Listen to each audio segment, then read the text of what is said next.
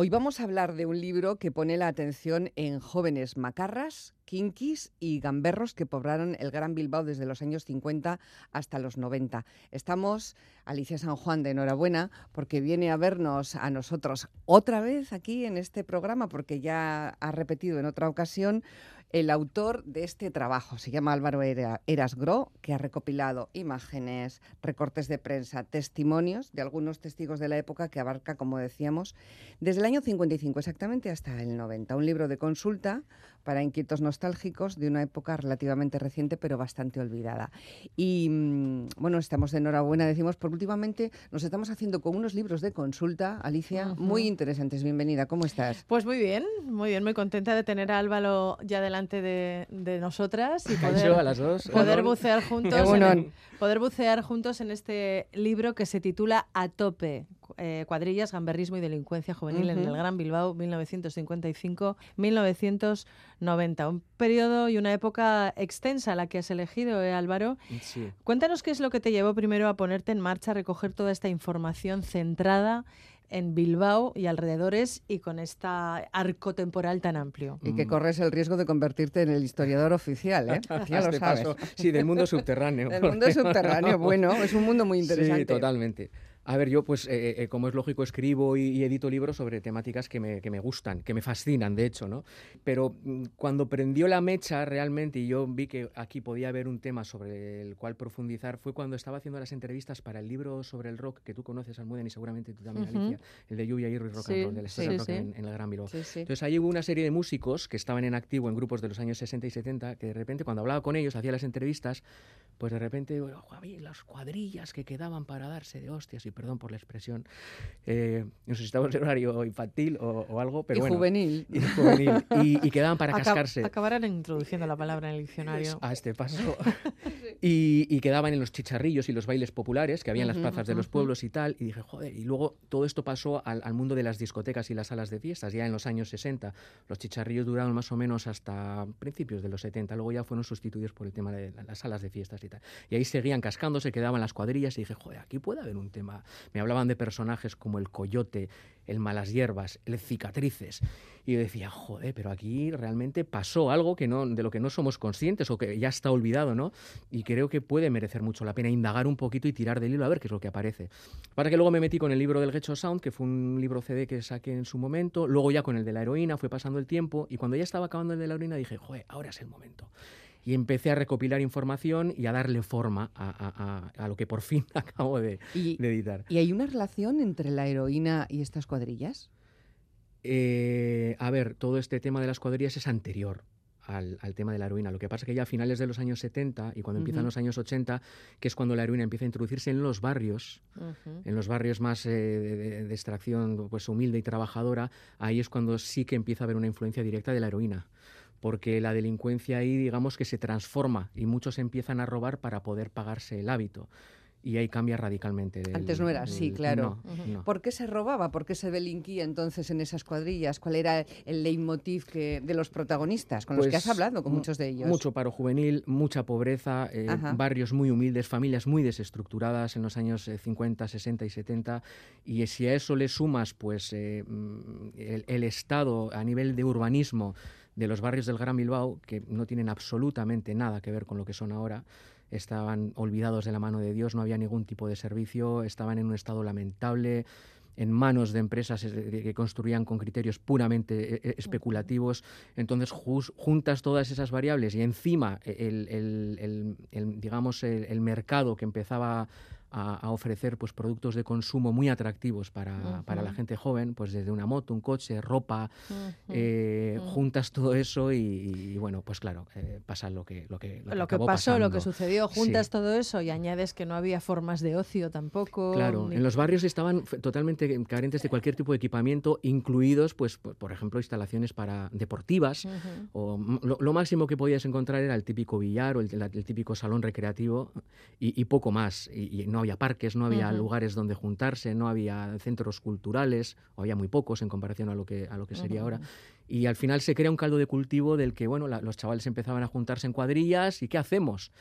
Pues bueno, ¿qué hacemos? Lo que, lo, que aparece en el libro. Lo que aparece en el libro que em, aparecen algunos testimonios muy, muy impactantes unos, eh, otros muy tiernos, testimonios de, gente que te ha contado acciones delictivas que ellos, digo ellos porque son todo hombres, han cometido a lo largo de su juventud.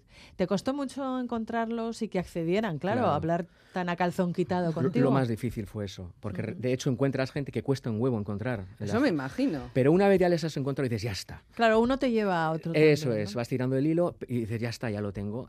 Entonces le cuentas un poco la historia y un gran porcentaje te decía, joder, pues que yo es que contar estas cosas empezar ahí a, remover en un pasado que casi ya tenía olvidado y encima que luego lo publiques y tal, a veces les convencía. Y cuando ya les convencía, yo luego todos los testimonios, eh, hago las entrevistas, eh, las grabo y las transcribo. Cuando les pasaba las transcripciones, porque eso es algo que yo siempre hago para que me den su ok y su visto bueno, que luego no haya problemas, claro, decían, joder, lo, leían y decía, hostia, ya lo veían escrito, esto... pesa, ¿no? O sea, tengo familia, tengo hijos, hijas, nietos, nietas...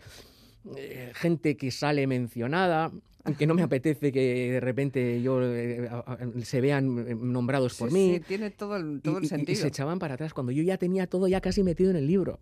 Pero bueno, al final sí que conseguí coger unos cuantos testimonios que son los que aparecen. ¿Te acuerdas del primer hilo del que tiraste y el último al que llegaste? pues ahora mismo me pillas un poco así. bueno, el, primer hilo fue cuando terminaste el libro sobre la heroína. Sí. Ah, bueno, claro. No, pero yo ya empecé a tirar de hilo en el libro de Lluvia, y Rock and Roll, que ahí me empezaban a hablar del el tema de los chicharrillos, que es una cosa que está súper olvidada, los chicharrillos populares. Aquí, la hemos despertado, no sabes cuántas veces, los chicharrillos. me acuerdo de y nuestros oyentes nos aportan muchísima información sobre aquellos tiempos. Claro, la gente lo asocia con bailes para la tercera edad, que es un poco lo que se han convertido ahora, pero los chicharrillos en su día... no eran para la tercera, eran para muy primera. Claro, iba, todo el mundo. Convivía todo a la vez. Hombre, había chicharrillos y chicharrillos. Estaba el de la casilla, ay, perdón, que era para pues gente quizá un poquito un perfil más mayor, pero luego había chicharrillos más para gente más jovenzuela que, que, se juntaban ahí y de repente pues eh, coincidían los del barrio de Santuchu, por ejemplo, con los de San Ignacio, o los de Charcoa con los de Recalde. Y ahí, uh, ahí se empezaban, a saltar chispas y, se creaba un, se creó un ambiente de mucha rivalidad entre barrios, claro. chicharrillos rivales. Eso es. pues mira, vamos a tirar del hilo de los testimonios. Mm, de algunos de los testimonios que aparecen en este libro se desprenden historias llenas de, de ternura. Ah, em, había historias pues detrás de las cuales había también mucha precariedad y verdadera necesidad. Estamos hablando de familias de gente trabajadora que llegaban a duras penas a final de mes en barrios como Charcoa, que es un poco el epítome de lo que has contado antes, ¿no? un, barrio conflictivo, mal construido y donde, bueno, había mucho descontento. Eh, hay un testimonio, el de Luis El Grillo, ocurrido en Navidad. Aunque este chico no era de Ocharcoa, era, del barrio de las Viñas en Santurci. sí, otro barrio que ahora no tiene absolutamente nada que ver con lo que es ahora, en aquella época era un barrio muy humilde. bueno, pues vamos a, vamos a escuchar el testimonio en la voz de nuestro compañero Miquel Ibáñez, de Luis El Grillo, recogido en este libro ocurrido en Navidad, que podría ser bueno, pues un buen ejemplo de esto que acabamos de explicar. El primer palo más o menos grande que di fue en un supermercado. Además de motos, ya había robado alguna tienducha, algún tirón, algún coche, poco más. Pero aquella vez pasó una cosa que me hizo decidirme. Tenía 16 años, era Navidad y me acaba de levantar de la cama. Resulta que mi madre y mi hermana me estaban hablando en la cocina y desde mi cuarto se la conversación. Mi madre, que estaba llorando, pues le decía a mi hermana, ay, hija mía, qué mal estamos, que este año no tenemos ni para comprar el turrón. Imagínate. Claro, aquello a mí me dejó hecho polvo. Bajé al bar, me encontré con mi amigo el Satur y cuando se lo conté me dijo, joder tío, en mi casa estamos igual. Ahí fue cuando dijimos, pues, a tomar por culo. Esa misma noche, ya de madrugada, robamos una furgoneta Renault 4. Nos fuimos a un supermercado que había en Repélega y nos llevamos todo zurrones, dulces de Navidad, comida, botes de champán. Y luego fuimos al congelador y lo vaciamos entero. Barritas de merluza, calamares rebozados, langostinos, tartas, todo. Y según lo íbamos cargando todo en el coche, pues le regalábamos cosas a los viejos que salían de casa para ir a currar las fábricas. Claro, se quedan acojonados porque se veía la legua que estábamos robando, ¿no sabes? Pero nosotros les poníamos cosas debajo del brazo. Toma, esta caja de langostino para ti. Y ahora vete de aquí y no mires atrás. es que no te puedes imaginar la cantidad de comida que nos llevamos ese día. La Renault 4 a reventar. Luego repartimos todo entre los dos y yo guardé mi parte en la chabola que había en la huerta de casa y lo primero que hice fue llevarle un montón de cosas a mi madre. Claro, al principio no quería nada porque sabía que lo había robado, pero al final la convencí. Luego, como tenía tantas cosas, llamé a los timbres de todos los vecinos y les dije, bajar, que hay comida y tartas para todos. Bueno, la fiesta que se montó ese día. Aquellas navidades no le faltó de nada a nadie. Qué bueno, qué, bueno. Oye, qué bien. qué eh, bien captado el espíritu, ¿no? Miquel, Ibáñez. Un aplauso para Miquel, de verdad, ¿eh? de verdad. Bueno, eran una especie de héroes de extrarradio, ¿verdad? Eh, bueno, pues hombre, en este caso concreto En este caso concreto sí, pero tampoco conviene idealizar, que es lo que se ha hecho, sobre todo a partir ya del fenómeno del, del, del luego hablaremos, luego hablaremos del cine kinky. Sí, no conviene idealizar tampoco, ¿eh? Aunque hubo casos, como dice Almudena, este en concreto que sí. Eh, ¿Llegó este fenómeno de la delincuencia juvenil a ser una preocupación real para los políticos de la época? ¿Cómo se masticaba todo esto en ese ámbito? Bueno, en, a nivel políticos, pues en las administraciones más locales, quizá, aunque bueno, sí que llegó un momento, sobre todo ya en los 80, en los que fue, que con, el tema de las películas y todo el fenómeno que, que empezó, digamos, a calar en, la cultura y el imaginario popular, pero es que fue un problema real, independiente de la percepción que hubiese en, los medios o, en la política. Luego es la lectura que se hiciese del fenómeno en diferentes ámbitos, porque, por ejemplo, en los años de transición y los primeros años 80 también, pues desde determinados ámbitos políticos, sobre todo en la derecha, se asociaba este incremento en, en la delincuencia juvenil con la relajación de costumbres que había traído la democracia, con lo cual desde los ámbitos más reaccionarios de la derecha, no digo desde toda la derecha, pero sí desde los ámbitos más reaccionarios, se, decía, claro, ¿veis cómo la democracia nos está trayendo aquí la, ruina para todos? Así que bueno, es, un tema complejo, ¿eh? ¿eh? muchas aristas. ¿Cuánto tiempo has estado preparando este libro? Este no mucho en comparación con los otros. Este, en, este no tiene tres añitos. páginas.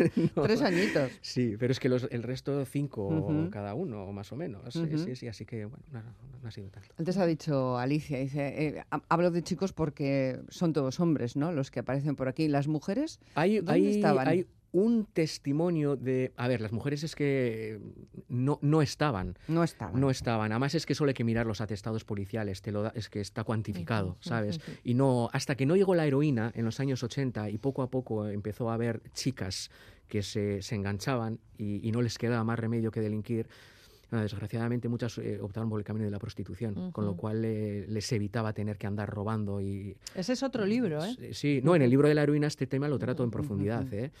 Y, pero claro, en, las cuadrillas juveniles eh, eh, eh, eran todos chicos, porque era todo muy físico, era todo muy a ver quién era el más el más machito, el, que ¿no? el que la tenía más grande, el que meaba más lejos, por decirlo así, ¿no? de cierta manera. Entonces, de, todo, de cualquier forma, sí que aparece un testimonio de una, de una señora eh, Dolores, que tenía una tienda, una mercería en Portugalete durante los años 80, desde los 70 hasta el año 2000. Entonces, claro, esta mujer le pegaron el palo en la tienda en innumerables ocasiones. Entonces ella lo cuenta como víctima. Entonces estábamos hartos de que nos entrasen a robar, sobre todo a partir de la entrada de la heroína. Y, lo, y, está, yo quería también reflejar ese testimonio de las personas que fueron, vamos a llamarles víctimas, ¿no? de, de todo aquel ambiente. Sobre todo, repito, a partir de la entrada de la heroína. Y ese es, creo, el único testimonio, junto con el de Amanda Cuesta, que es una historiadora local, que esta chica, si le recordáis, fue la comisaria, una de las cocomisarias de la exposición sobre el fenómeno kinky que hubo en varias ciudades del estado y pasó por Bilbao en 2009, creo que fue. Estuvo esta en una centro, así no recuerdo Exactamente. la exposición. Y esta chica como historiadora también habla y contextualiza. Pero sí es verdad que hay poquita presencia femenina. De todos modos, para una perspectiva de género, los testimonios del historiador que hace el prólogo también, Íñigo López Simón, seguramente le conoceréis porque ha escrito un libro sobre el fenómeno del chabolismo en Bilbao y sobre la delincuencia juvenil en el Estado, habla un poco sobre las causas eh, y sobre por qué hubo tan poquitas chicas eh, en, todo este fenómeno ¿no? de las cuadrillas y de la delincuencia juvenil.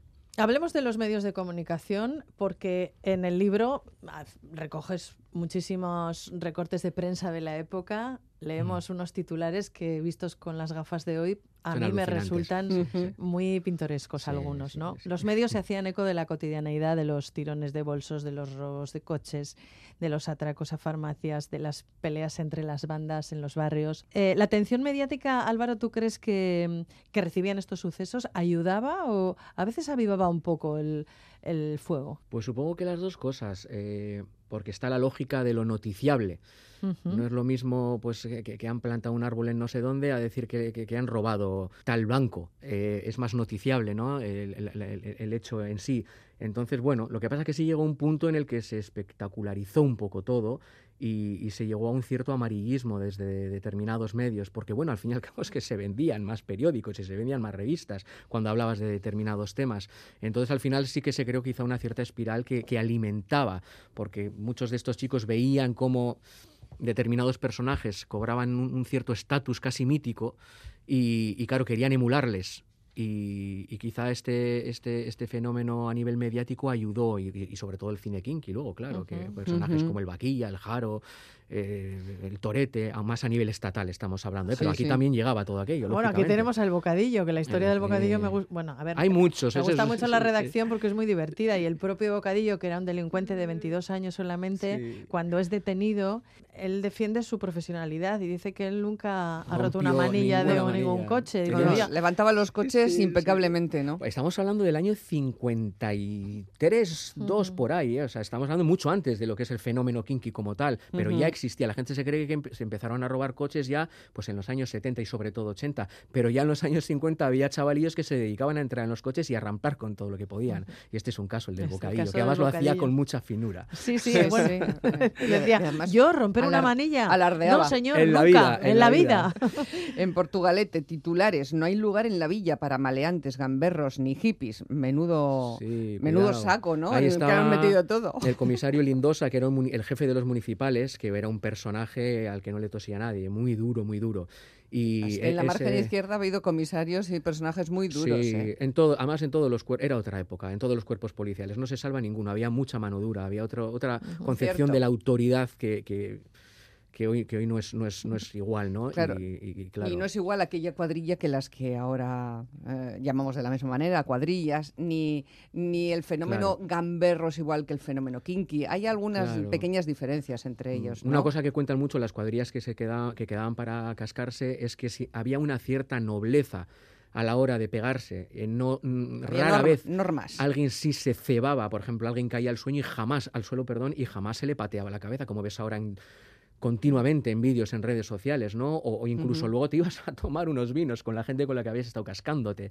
O sea, había un, no sé, formaba parte casi de la, del día a día. Era, era otra percepción completamente diferente, sí. Ahora miramos estos fenómenos de quedadas para pegarse, que también las hay, y se, mm. eh, queda por redes, también se hacen esas, esas citas por redes, de una manera, yo creo que con un plus de escándalo distinto al que se contemplaban estas cosas en aquella época, quizá por la frecuencia con la que sucedían. Hay ensañamientos, el, ambiente era distinto, ¿no? Sí, ensañamientos, mucha arma blanca. En aquella época, evidentemente, en los 70, por ejemplo, había armas blancas, pero en los 60 y en los 70 todavía estamos hablando de, peleas a, puño limpio. Aunque sí es verdad que se empezaban a ver ciertas armas caseras, como las porras que fabricaban. No, ¿Los puños, americanos? Puños americanos alguno podía haber, pero bueno, un puño americano puede hacer una avería muy gorda. Muy grande. Pero ellos hacían, por ejemplo, unas, los cinturones, eh, ponían las, las monedas de real con unos remaches y cubrían un cinturón entero con monedas de reales que saco una foto ahí de un cinturón que conseguí. Yo he visto esos cinturones. Y se metían con los cinturones. Que pues con eso puedes hacer una varia buena también. Y también había unas porras caseras que cogían, pues por ejemplo, una antena de coche,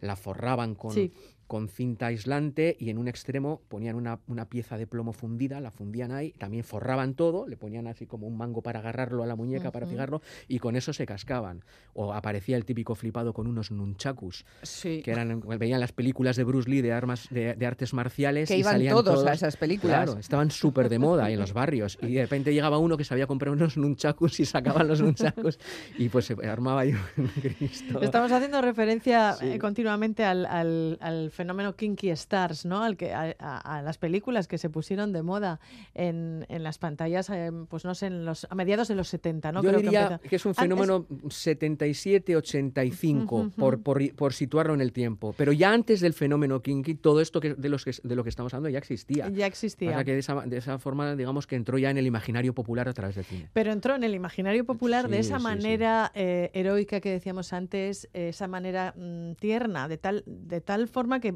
tú podías estar en tu barrio, no sé, metido en el cine viendo una película eh, kinky y en, la calle de al lado se podría estar produciendo un palo simultáneamente. Exactamente igual al de la película. Exactamente al de la película. claro. En algún momento el joven kinky llegó a convertirse en un sujeto político, en participar en luchas sociales o eran mundos completamente Hombre, hubo casos de personajes concretos que, dejaron esa vida atrás y con la llegada de la democracia, cuando empezaron a, cobrar cierta importancia en los barrios, las asociaciones vecinales, pues decidieron mm, implicarse más en, este tipo de iniciativas y dejar atrás un poco esa vida que sabía que lo único que ellos eran conscientes de que iban a acabar en la cárcel o muertos. Eh, pero de ahí a decir que mm, cobraron cierta relevancia política, pues quizá alguno acabó en algún partido político y, con algún cargo de relevancia. Pero, no era lo habitual. Pero rara vez. Se, fueron reconvirtiendo de otras maneras. Al final la propia vida, la dinámica, algunos pues, los estudios, el matrimonio, la mili, em, hacía que la gente, la gente pues fuese cambiando e intentando dejar atrás esa vida que, eh, ya te digo, ellos cada vez eran más conscientes de que iban a acabar mal. Hombre, eso parece que se puede ser kinky, pero no tiene necesariamente que llevar aparejado una falta de inteligencia. Claro que sabían, que, claro, que sabían que podían acabar mal y por eso cambiaron la vida. Además es que era muy evidente porque se veía, se veía. Sus amigos acababan en, pues eso, en la cárcel o en un accidente en, coche, huyendo de la policía o muertos por la heroína. Entonces al final tú vas tomando nota, oye. Y el que puede sale y el que no. Los riesgos, sobre todo de la edad más temprana, es que te puedes quedar ahí en ese camino, ¿no? la, necesidad también, la necesidad obliga en ocasiones. Hablamos de una mm. época de crisis económica muy fuerte, mm, por contextualizar también, eh, llega la crisis del 73 del petróleo que, afecta a, todo Occidente y a los grandes núcleos urbanos y en Euskadi pues empieza a notarse quizá a partir del 75 poco a poco. O sea, la crisis gorda aquí evidentemente llegó con la reconversión industrial, del desmantelamiento de los 80, etcétera, pero ya antes, a partir del 75, 6, 7, había indicadores muy, muy claros de lo que se nos venía encima. Y empieza el paro a subir y empieza, pues mucha gente de este tipo de barrios es que no tenían eh, para comer.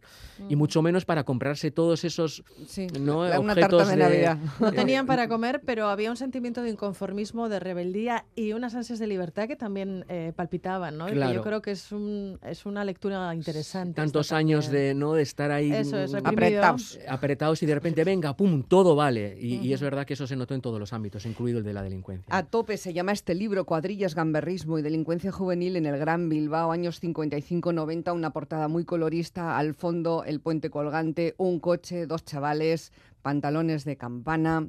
Eh, un, periódico con el titular Franco ha muerto. Eso contextualiza también todo. Claro, ahí lo, metes, está la palanqueta para el reventar ¿Cómo te has los quedado, eh, Almudena, con el periódico? Me he quedado con el periódico. Hay martillos, hay cadenas, algún arma blanca, un bolso levantado del tirón. Eh, está todo aquí mm, descrito.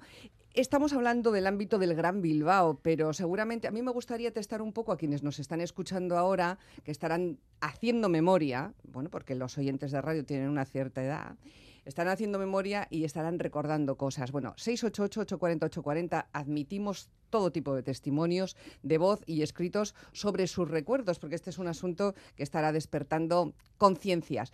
Y lo mismo les digo a los que desde otros lugares que no son el Gran Bilbao están escuchando, porque este no era un fenómeno que se circunscribiera solo a Vizcaya.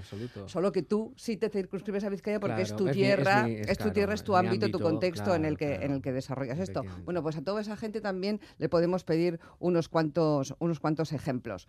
Bueno, pues estás apelando al recuerdo, Almudena y es cierto que que a pesar del tiempo transcurrido, que tampoco ha sido tanto tiempo, eh, es una etapa que quizá por la oscuridad que tiene, ¿no? Por esos Estaba aspectos un poquito olvidada, sí. Ha caído en el olvido. Sin embargo, a nada que tiramos del hilo, sale ahí eh, todo. Lo comprobamos siempre en la radio. Eh, la gente empieza a recordar y a, volcar sus historias, es verdad. La verdad es que hay un montón de historias aquí, de fotografías, hay mucho trabajo de investigación, mucha hemeroteca y luego lo más difícil, hablar con los protagonistas, mm. que eso, encima después de haber construido la historia, que te diga, ay, no, no, no, que ahora que lo veo negro sobre blanco, estoy muy impresionado. No todos son delincuentes, aparecen eh, tres historiadores y aparece mucha gente que mm, fue, digamos, padeció los efectos de la delincuencia, o sea que no todo ha sido, no, no todos son testimonios de, delincuentes. ¿eh? Hay mucho gamberro, gente que quedaba para, cuadrillas, que tampoco luego entraron a, luego estarían los que miraban, ¿no? claro, claro, los, que, se pegaban, no, pero los, que, se acuerdan de casi todo luego al final, porque los que estaban metidos en el ajo luego no se olvidan. Bueno, y no, y no hemos hablado de la, de la banda sonora que acompañaba toda esta escena, porque la, nuestra efectivamente estaba ahí, nuestra banda sonora, los grupos de aquí, pero también eh, calaron mucho grupos como los Chunguitos o los Chichos, ¿no? Sí, a nivel del Estado sobre todo... Eh, Escorbuto y la Polla Recos, por supuesto. Bueno, tampoco hay que mezclar mucho las cosas, pero claro, eh, en Barcelona y, en Madrid se oía mucha rumbita y se oía este tipo de grupos, ¿no? aquí la cosa fue un poco diferente. En los ámbitos mercheros y gitanos sí que se oía ese tipo de música. Pero luego enseguida, cuando entró ya el, rock como tal y luego ya el rock radical a partir de lo que, lo que eh, eh, hemos venido a llamar el rock radical a partir más o menos del 83, 4, 5, pues ya las energías se canalizaron hacia ese otro lado. Y quizás sirvió el, el, punk rock y todo este ambiente autogestionado que trajo eh, el rock para canalizar ciertas energías que, de otra manera quizá hubiesen acabado en, en, un ámbito, en ámbitos más delictivos y se metieron más hacia la música o las iniciativas autogestionadas y sociales que, que surgieron en los 80. Hay en el comienzo del libro algunas fotografías que contextualizan absolutamente la época, porque hay una doble página preciosa y en color de un, tiro de foto de la Gran Vía de, Bilbao y de Mazarredo. Mm, desde, la Plaza Circular. Desde la Plaza Circular, sí, antes Plaza de España. Eh, correcto. Vale, y aquí eh, pues es una fotografía que la podés extrapolar a Madrid, podría ser Buenos Aires, no lo sé, tiene este aire, ¿no? De época, por mm. cierto, década de los 60. Le das la vuelta a la página y, y ves los barrios del blanco y negro, pero no blanco y negro porque las fotografías están en blanco y negro, es que esos barrios han sido en blanco y negro. Fíjate cómo está ahí Santucho sin asfaltar, Bolueta sin igualmente. Masustegui, o sea, sin asfaltar. Era neorrealismo bilbaíno. Pero si había torrenteras por las que caía el agua. Y eso provocaba un montón de accidentes. O en Recaldeberri era Recaldebarro. Y anda que no hubo accidentes y niños eh, ahogados en pozas. Estaba todo absolutamente abandonado por las, las administraciones públicas. Y hasta que no llegó la democracia y las asociaciones vecinales empezaron a tener un poquito más de voz en los ayuntamientos, la cosa no empezó a, mejorar para Así nada. que imagínate el salto de esa gente que vivía en el barrio del blanco y negro a pasar a, la película en tecnicolor de la Gran Vía. Claro. Quiero esa moto, quiero ese coche, quiero ese pantalón vaquero. Yo también quiero. Claro. ¿Y cómo, cómo lo consigo? ¿por, qué no? ¿Por qué yo, no, y ellos sí? Claro, entonces, ¿qué puedo hacer? Pues agarro y, me llevo la moto. O sea, es que me la llevo. La cojo y me la llevo. Claro, ese Gran Bilbao les recordaba todo lo que no tenían. Efectivamente. La desigualdad, que la que hablábamos antes, ¿no? Una desigualdad que también el paso del tiempo, por lo menos eh, hubo, un tiempo en el que sí se rompió porque el ascensor social funcionó, porque aquellas personas podían estudiar y progresar. No sé si el ascensor social ahora mismo está, está, un poquito está, a ver peligrando. técnico, a ver si aparece uno. Vamos a ver si eso, si aparece un buen, técnico. Eh, qué maravilla de libro y de echar un vistazo, sobre todo si uno peina canas a lo que, a lo que había entonces, ¿no? Y, historias que realmente se olvidan y uno se pregunta, ¿y por qué las olvidamos? ¿Porque son malas? ¿Porque nos recuerdan demasiadas cosas que no queremos recordar? ¿Por qué cae todo esto en el olvido? Hay unas cuantas miserias, la verdad, sí, sí. Y es una época que por mucho que ahora se idealicen ciertas épocas del Bilbao pasado, si te pones a investigar dices, ostras, o sea, no idealicemos cosas que, es que no merecen ser idealizadas. Sí, evidentemente había, una, había cosas que estuvieron bien, porque ahora se habla mucho de los 80, ves a chavalitos, no, porque los 80 eran geniales, vale. A nivel cultural y de efervescencia musical, por ejemplo, y de ciertas manifestaciones artísticas, sí, pero Bilbao estaba hecho todavía un auténtico Cristo. Entonces... Quizá, quizá por eso a veces nos cuesta un poquito mirar atrás, porque era fue una época muy dura en, muchos sentidos.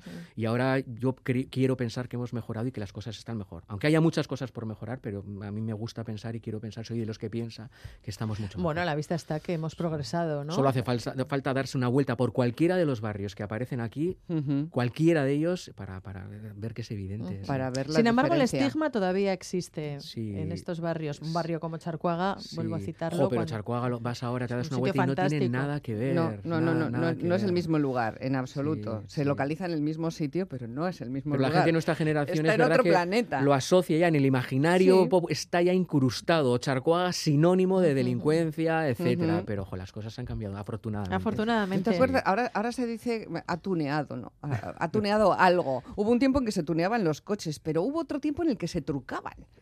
Se les, hacían puentes. Se les hacía el puente. Se hacía el puente al coche coche o, se trucaba para que diera más cilindrada, se, cambiaba, sobre todo, se cambiaba el cuenta kilómetros Eso sale todo pulirlo. Muy, muy, muy bien contado. Te cuentan cómo trucaban las motos, cómo hacían los puentes y sale todo. También cuentas cómo a veces los vecinos tomaban, entre comillas, la justicia por, sus, por su mano. Claro. Hombre, porque también estaban hartos. Cogían el toro por los cuernos y decían, pero bueno, esto lo tenemos que parar, ¿no? Yo creo que la policía, todos los cuerpos policiales, llegó un momento en el que estaban absolutamente mm. desbordados. Colapsados, sí. Había bastante caos, pues por la época de la que estamos hablando también. Estamos hablando de los años 80, con eh, los años de plomo que se les suelen llamar. La policía, muchas veces, la Guardia Civil y Policía Nacional estaban a otras cosas. La policía municipal no tenía medios, no tenía ni de lejos los medios que, con los que cuenta ahora. Y, es que no, no daban abasto. Entonces, ¿qué pasa? Pues que la gente al final dijo, es que no podemos más. Y empezó a haber casos de, patrullas vecinales, justicia popular. Menos mal que se consiguió atajar pronto el, fenómeno, porque bueno, hubo casos de aquí en tirados a la ría, palizas pues eso, cuadrillas vecinales por las noches con palos buscando a, los kinkis de turno del barrio. Sí, sí, eso todo aparece también en el libro. Aquí hay una, una portada del año 79 del Correo, 21 de noviembre, hace nada. Mm. Dos jóvenes salvajemente golpeados en Munguía es el antetítulo. Bandas juveniles, dos puntos, matones para el fin de semana se han organizado grupos de defensa para evitar las continuas palizas. Enlaza lo que decía Alicia hace un momento. Deben ser más de 20, cabalgan en motos con agujero en el tubo de escape para hacer más ruido y tal vez en algún que otro coche robado. La discoteca es su paraíso de fin de semana. Y últimamente han actuado por aquí, por aquí, por allá. Hay que tener en cuenta que había un circuito de, salas de fiestas y discotecas enorme en Bilbao, sobre todo en la margen izquierda. había Ahí se hicieron, se crearon muchas familias. Sí, también, también, sí, en los reservados. También pero ojo, eso era caldo de cultivo también para que todos estos personajes pues eh, se dedicasen lo que se dedicaban. Bueno, Álvaro, pues tenemos que ir terminando y vamos a terminar casi como empezamos con un con el testimonio de Luis El Grillo en la voz de nuestro compañero Miquel Ibáñez, pero en este caso no contando eh, una de sus acciones delictivas, sino haciendo balance y reflexionando sobre Así es como se cierra lo que vivió en el pasado. Vamos a escucharlo. ¿Que si me arrepiento de algo? Que va. Viví aventuras, situaciones increíbles y me lo pasé de puta madre. Pero de puta madre. Y además yo personalmente nunca jamás hice nada con la intención de hacer daño a nadie. A ver, ya sé que hubo mucho hijo de puta dando palos y haciendo de todo, pero yo no era así. ¿Que pude haber llevado una vida normal y más tranquila? Pues mira, no te digo que no. Igual es hasta lo que de verdad hubiese querido si desde un principio me hubiesen dado a elegir. O si hubiese nacido en otro sitio, pero es que lo que ya te he contado, en, en, el barrio donde nací, me crié, San Juan, había que buscarse la vida porque nadie tenía nada. Todos los chavales empezamos a robar siendo niños. Era lo que veíamos en la calle todos los días y nos parecía normal. Para nosotros era la única forma de conseguir algo que de verdad fuese nuestro, porque enseguida entendimos que nuestras familias no podían permitírselo. Luego algunos lo dejaron y se dedicaron a estudiar, a trabajar o lo que fuese, pero muchos seguimos porque para nosotros se convirtió pues como en una forma de vida, ¿no sabes? Algunos acabaron en la cárcel, en la droga o muertos, vosotros como yo tuvimos suerte y con el tiempo pudimos dejarlo. No estaría aquí hablando contigo ahora mismo, ¿me entiendes? Y no te olvides de esto, en aquella época las cosas eran muy diferentes a como son ahora. Ibas andando por la calle en Santurces, estaba Baracaldo y todo era sucio, viejo, asqueroso, las calles, las casas, la ría, todo estaba hecho una mierda. Los jóvenes ahora no tienen ni idea de esto, pero la verdad es que aquel Bilbao no tiene nada que ver con lo que ves hoy. No, no, había Güenge, ni metro, ni tranvía, ni turistas, ni nada. Es que vas ahora andando por la margen izquierda y parece otro sitio. Pero de mi generación nos tocó vivir una época dura. De repente nuestros padres, que llevan toda la vida trabajando, se empezaron a quedar en el paro. Así, de un día para otro. Y para los más jóvenes, pues cada vez era más difícil encontrar trabajo. Ahí es cuando todo se empezó a ir a la mierda. Es que hoy en día te apuntas en una lista y te ayudan a encontrar trabajo. Si hasta te puede tocar una casa. Pero en aquellos años no había prestaciones sociales, ni vivienda de protección oficial, ni, ayudas para pagar alquiler, ni subvenciones, ni ayudas por estar parado. Que no había nada de nada. Así que si venías de una familia pobre, estabas jodido. No te quedaba otra que buscarte la vida, ¿me entiendes? Y eso es lo que hicimos, buscarnos la vida. A mí me, me ha gustado Pura sociología, ¿eh? Es que lo ha dicho todo, lo ha dicho todo. Sí, sí, sí, una, una forma de vida que era delinquir a esta escala en la que se delinquía entonces. Algunos un poco más, otros un poco menos. Me ha gustado cuando ha llamado Bilbao a todo. El ah. Bilbao es que ya no tiene nada que ver con lo que era aquello, ¿no? Es que Bilbao era el centro, era la Gran Vía, ¿no? Era todo eso. Ahora se refería más eh, al, Gran Bilbao, al, Gran Bilbao. pero lo ha llamado Bilbao también. Bueno, pues a tope, cuadrillas, gamberrismo y delincuencia juvenil en el Gran Bilbao, 55-90. Álvaro Erasgro, ¿en qué estás metido ahora, Álvaro? pues estoy descansando porque el libro de la heroína y este han estado casi enlazados y necesito hacer un poquito de balance y, ver si realmente esto merece la pena, porque es muchísimo curro, es muchísimo curro. Y no, estoy ahora mismo diciendo, ¿sigo o no sigo? Bueno, paras, paras, un poco, coges aire, tomas las uvas, celebras bien la Navidad. Y le damos una vuelta. Y le das una vuelta y nos lo cuentas. Eso.